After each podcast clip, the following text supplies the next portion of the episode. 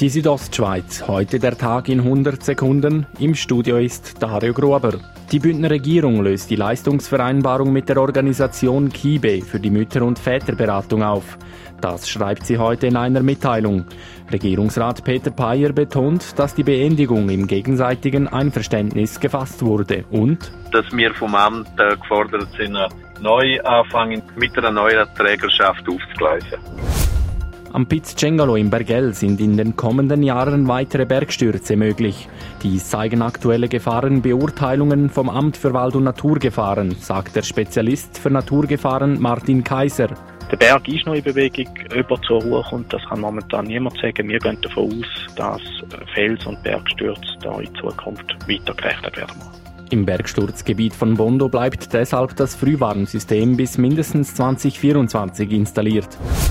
Der Kanton Grabünden unterstützt den Anbau von Hanf, dies im Segment der Nahrungsmittelproduktion. Die Bündner Regierung sichert dem Jungunternehmen Alpenpionier in Tschiertschen 390.000 Franken zu.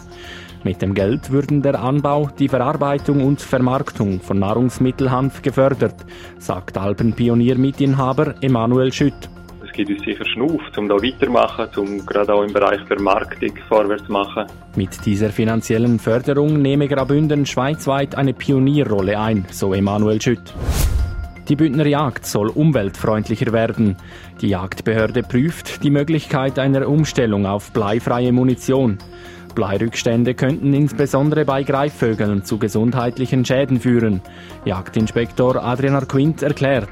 Das ist das Bedürfnis der Bevölkerung, auch eine gewisse äh, Anforderung natürlich auch von den Vogelschutzorganisationen, wo man sehen, dass gewisse Greifvögel, in Reihe mit bleihaltigen Stückchen fressen, dass es zu Vergiftungen kann kommen.